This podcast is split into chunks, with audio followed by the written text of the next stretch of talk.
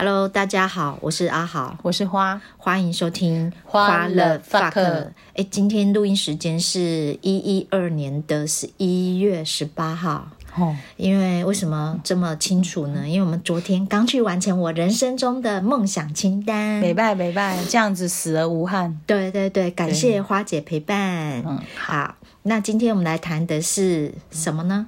呃，最。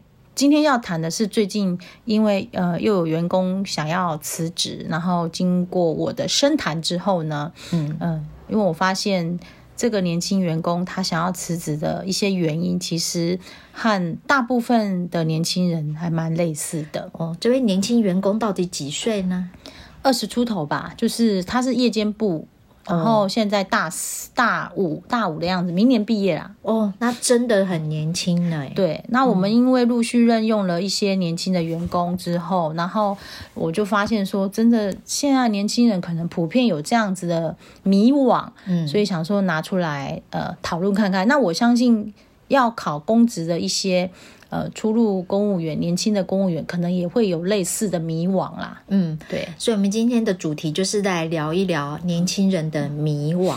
对，没错。嗯、那当然呢，一个员工想要辞职啊，一定是有内因跟外因嘛。嗯，对啊。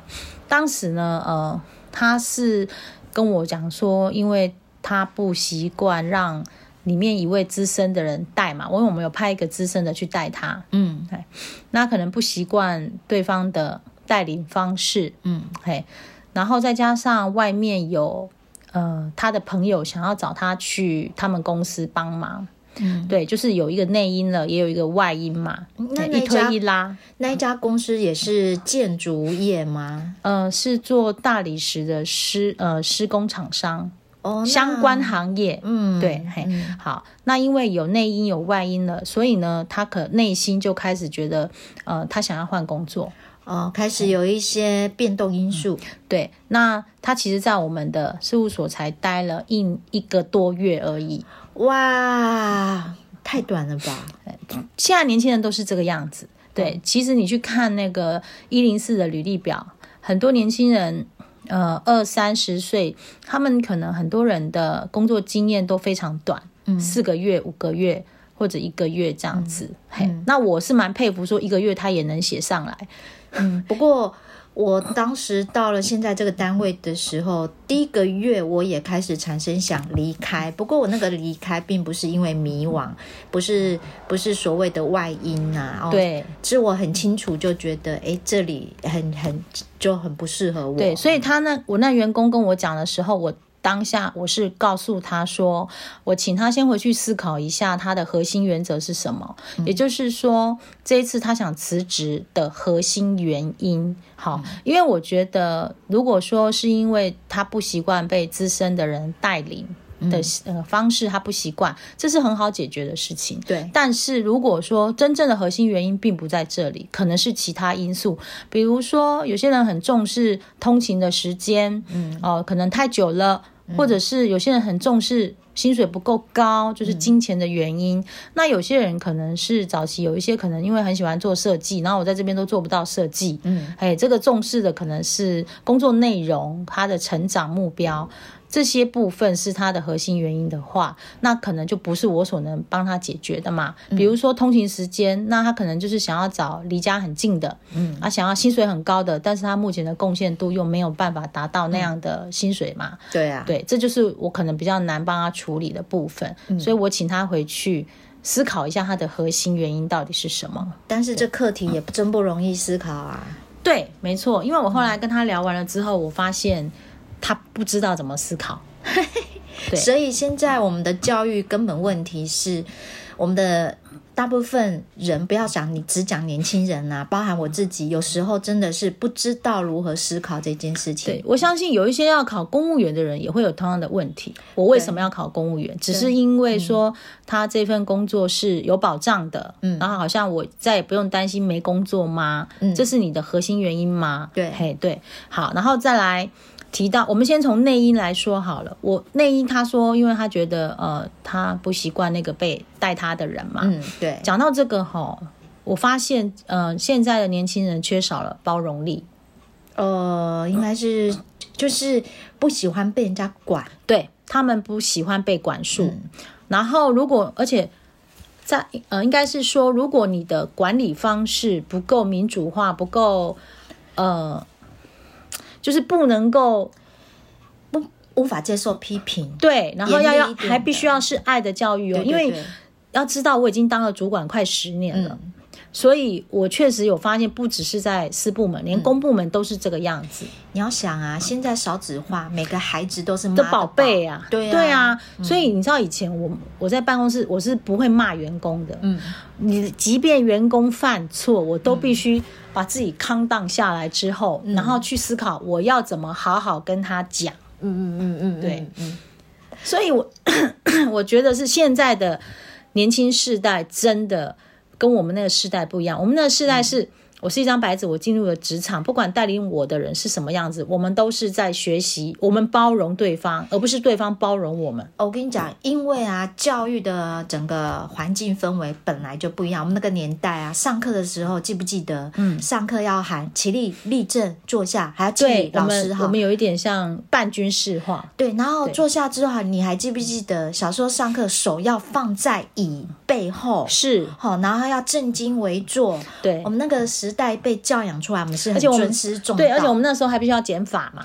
对，那还有教官。现在所有都在强调解放、自由的情况下，对，所以我也相对的，这真的有影响到这个世代的小孩子们，对于进入职场的更难以适应。是啊，嗯、呃，相信现在二十出头的年轻人都是已经在开放教育之后。好，特别是法禁之后一连串的改革，嗯、对，所以诶、欸，每个都是宝，再加上环境教育环境的养成已经不一样。嗯，首先呢，我觉得他们不耐骂，不行骂，对，不行骂，所以不耐骂。嘛，体罚跟那个都其实都是有相关的。好，那再来是不耐没有成就感，嗯。就是说，像我们那一位做了一个多月，他就会觉得说，带他的人让他不知道他在干嘛，他感觉到他都没有在进步，才一个多月哦。你想嘛，抖音三秒就会划过去了，你要他多有耐心？对，就就是说他们不耐，没有成就感，对对，缺少缺乏耐心。可是职场上的一些呃知识累积，它真的是需要时间的，他没有办法那么速成说，哇、哦，我一个月我要有多有成就感。这就是跟现在资我们吸收资讯的方式有关，因为我们已经习惯就眼球经济这件事情。对，嘿，所以我觉得这一个世代真的，嗯、年轻人也辛苦啦，我们也很辛苦啦，是，是大家互相适应。对，对啊，好，那外因呢？是我发现说他并不知道自己想要什么，就是刚刚讲到没有思考能力，不知如何，缺对缺乏，就是虽然好像资讯来源很多，嗯，那呃。可能因为大环境目前置入给年轻人的一些价值观跟我们以前也不一样。好，他们现在置入的价值观都是说，哎，你们要有自我意识啊，啊，你们要知道投资自己呀，哦，你们的那个对老板的贡献不能给老板变成惯老板呐，哦，你们这是要有 CP 值啊，你们要为了理想啊、梦想啊在努力这样。然后年轻人可能接受了到这些资讯之后，呃，他开始变得很迷惘了，即便他在学校学了四年。年多，但他也不确定这是不是他想要的，嗯，好，然后间接的就会造成说啊，因为他有这一些被置入的价值观念，嗯、他就会可能在一个地方待没有很久，他发现啊 CP 值太低呀、啊，没有成长啊，嗯、然后他就会开始想要蜻蜓点水的，就是每个都试试看，我这个试一个月，那个试一个月，这个试一个月这样子，嗯，嘿，然后他。会缺少了他的核心原则，在他的核心原则就是他真的不知道他想要什么，所以他就每一个去试试看。嗯，对。嗯、那事实上，这种蜻蜓点水的这种呃就业方式应该怎么说？因为好久成瓮底嘛。对，你这种一个月的方式，你真的是很难理解说这个职业里面它的真谛跟真髓，嗯嗯是什么？嗯嗯，嗯，而且往往啊。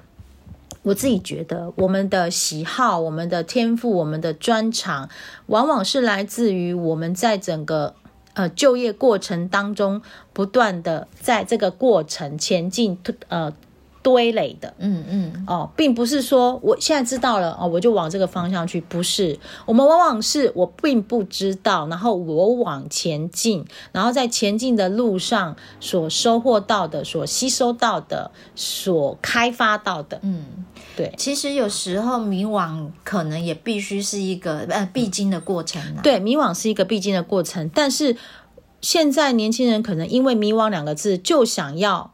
蜻蜓点水的，在每个职业都去试探看看，就是啊，这个我也吃一吃，那个我也吃一吃，每一个我都吃一吃，这样，嗯、呃，有一点像是在吃 buffet 啦，嗯，然后每一种菜我都吃一点点，吃一点点，吃一点点，这样。先都测试过之后，再知道才才知道自己喜欢吃哪一道菜，可是这时候已经吃不下了，也有可能，但是但是也有可能是你今天夹到这个菜，可能是呃不是核心的。地方可能是边边角角没有撒到盐的地方也有可能，或者是说啊一块牛肉切切切它是边角，那你发现说啊这边角这牛肉不好吃，嗯，对，但别人可能是呃一直吃一直吃有吃到它的美味的部位，对，也有可能，嗯，会有这种的状况，对，嘿，然后嗯他还说啊，我就问他说。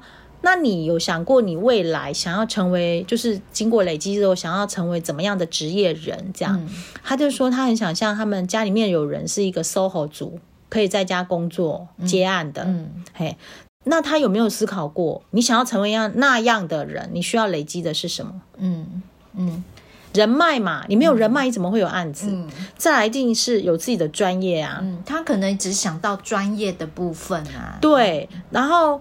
我就发现说，他的现在的做法完全就是跟他的梦想是背道而驰的。嗯，因为专业是需要累积，专业没有办法蜻蜓点水。对，人脉也是需要累积的。嗯，对。嗯，那他现在就是不断的呃，透过换不同的工作去发掘自己的喜好。你这样怎么去累积呢？嗯嗯。所以他其实应该就是要更有呃目标性的去分阶段实现自己的那条路啦。呃，其实我是觉得啦，就是说每一个职业，因为它是需要时间的酝酿嘛，你的兴趣、专长、天赋都是在酝酿的过程当中去发现、去培养的。嗯、嘿，那比如说以我自己来讲好了，其实我从我当公务员的时候，我从来没有想要当主管。嗯，对，然后。后来呢，我也不小心就当了主管。对，但是我也发现我还挺有当主管的潜质。嗯，就是这个好像是我自己比较得心应手的部分，嗯、没有人教我，我会自然而然，嗯，呃，比较做的比较好。嗯，你想想看，一开始我觉得我不想当主管啊，如果我就一直都不当，我永远都不晓得我有这方面的潜质。嗯，所以呢，呃，我就觉得说。我们每一个职业啊，如果都只是想要蜻蜓点水的去试探啊，你是真的很难探究其境的。对对，好，那后来呢？我那一位员工又问我说：“我怎么知道我现在的选择是对的呢？”嗯，好，然后我其实是告诉他说：“我觉得人生没有什么选择是对的或错的。嗯，因为说实在的，我活到这把年纪哦。”呃，我自己觉得每一个选择啊都没有对错，嗯，哎，因为那个当下，我们可能因为那个当下的各种选择，我们的背景因素啦，会造成我们做不一样的选择，所以每一个选择在那个当下都是最好的状态，嗯，最适合我们的状态了。嗯，另外一个观点，我是想想聊一下，就是说，可能这个社会，嗯、呃，喂养我们太多成功学了，嗯、所以我们一直太在意要成功这一件事情。我们会希望选择对了，我就成功了。但是其实大家没有看到是成功之前的失败啊。没错，嗯、失败其实也是一种积累。对呀、啊，也不能说它是失败，它每一呃，我们觉得我们走的每一步路都是一种积累啦。然后我们的考题太强调正确答案，对哦，谁来回答正确答案这件事，其实就是你刚刚说的，其实哪有什么正确答案呢、啊？对，嗯、然后我自己的经验是这样，其实我们那个年代，我们刚出社会啊。从来没有在想说，我这个工作的选择是对的还是错的啊？是我们的第一个想法是，我要先有能力养活我自己。是，所以我先选择了一份有有薪水的工作来养活自己。对，然后我在这里面呢，嗯、慢慢做到我感觉到，哎呃，可能没有兴趣。像我那时候刚毕业，我有去建设公司待了半年，嗯，哎，做啊做，我也是很有耐心的做了半年，发现说我感觉我学不到东西，我才会觉得我是不是要换工作这样，嗯，嘿。然后我也是在这个整个就业过程当中一路的发现跟培养，才会有今天的自己这样。嗯，嗯，我觉得现在的年轻人呐、啊，可能从小的经济压力比较少，确实，因为已经呃远离那个贫困的年代。对，所以他们会毕业以后会执着于说啊，我现在要做做的事情是我理想要做的事。嗯，对，而不是说我要先温饱我自己。就像我儿子也是一样啊，他们比较着重在说。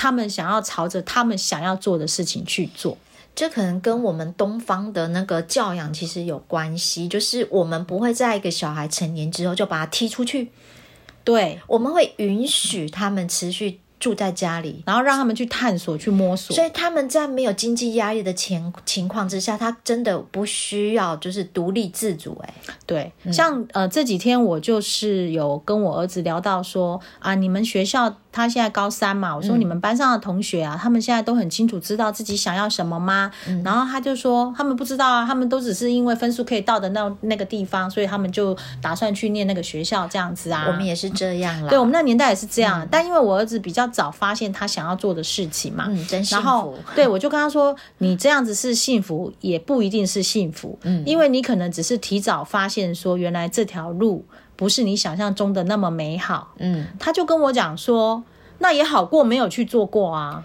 哎呀，真的哎，真的哎，是没错没错。那你一听就知道，这是一个没有经济压力的小孩，是是，他才能够好过没有去做过，对。